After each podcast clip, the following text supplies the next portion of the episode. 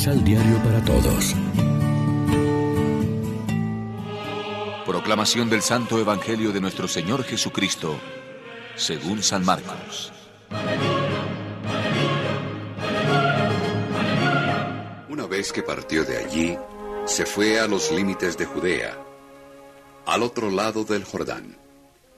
Nuevamente, las muchedumbres se pusieron en camino para ir a donde él, y él volvió a enseñarles de la manera que solía hacerlo. En eso, unos fariseos vinieron a él con ánimo de probarlo y le preguntaron, ¿Puede el marido despedir a su esposa?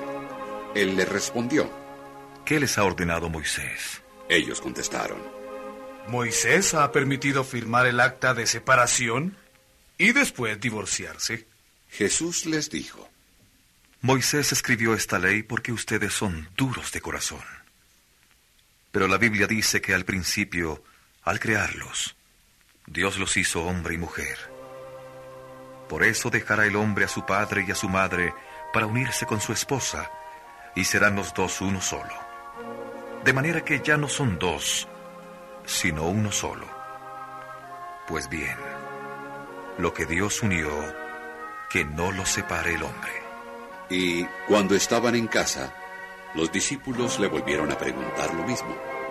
Y él les dijo, El que se separa de su esposa y se casa con otra, comete adulterio contra la primera. Y si ésta deja a su marido y se casa con otro, también comete adulterio. Lección Divina Amigos, ¿qué tal? Hoy es viernes 25 de febrero y a esta hora, como siempre, nos alimentamos con el pan de la palabra. Una de las realidades del seguimiento de Cristo y de la vida cristiana es el matrimonio, proyecto esencialmente comunitario. Jesús propone hoy la norma al respecto. Respondiendo a la capciosa pregunta de los fariseos, ¿es lícito a un hombre divorciarse de su mujer? Jesús afirma rotundamente la indisolubilidad del matrimonio, remitiéndose al designio original de Dios. Para ello cita dos textos del Génesis que proclaman la básica igualdad personal de los dos sexos y su mutua complementariedad en el matrimonio. Al principio de la creación Dios los creó hombre y mujer. Por eso abandonará el hombre a su padre y a su madre, y se unirá a su mujer y serán los dos una sola carne. Luego concluye, lo que Dios ha unido, que no lo separe el hombre.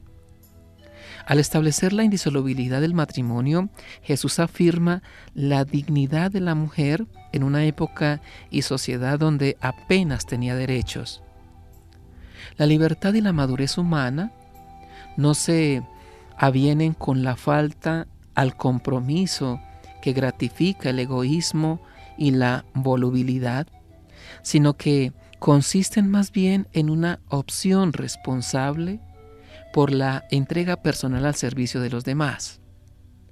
Por tanto, es humano y maduro, lógico y normal decidirse conscientemente por un amor fiel, único e indisoluble en un proyecto matrimonial y familiar para toda la vida. Un amor matrimonial que se prometiera con la condición tácita o expresa de una posible separación o divorcio cuando surjan las dificultades, la enfermedad u otras circunstancias imprevisibles, sería una mentira radical al amor que de por sí, cuando es verdadero, no tiene condiciones ni límite de tiempo. El dicho hasta que la muerte no separe no es una mera fórmula romántica, sino realidad que han vivido y viven gozosamente todos aquellos a quienes Dios ayuda en su buena voluntad e incluso en su debilidad. Además, siempre será hermoso correr el riesgo total de una fidelidad enamorada. Reflexionemos. Con nuestras palabras y nuestro testimonio damos razón de lo que el Señor desea, tanto de las relaciones interpersonales como del matrimonio. Oremos juntos. Señor, tú que eres la fuente del amor y a Él nos llamas, enseña a jóvenes y adultos a crecer en el amor cristiano que refleja en el matrimonio el de Cristo a su iglesia. A aquellos y a los que llamas a la virginidad por el reino, ayúdales a vivir con gozo la fidelidad de cada día. Amén. María, Reina de los Apóstoles, ruega por nosotros.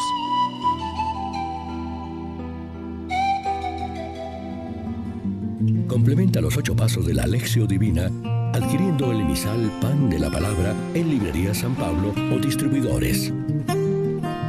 Más información www.sanpablo.co Pan de la Palabra. Reflexión.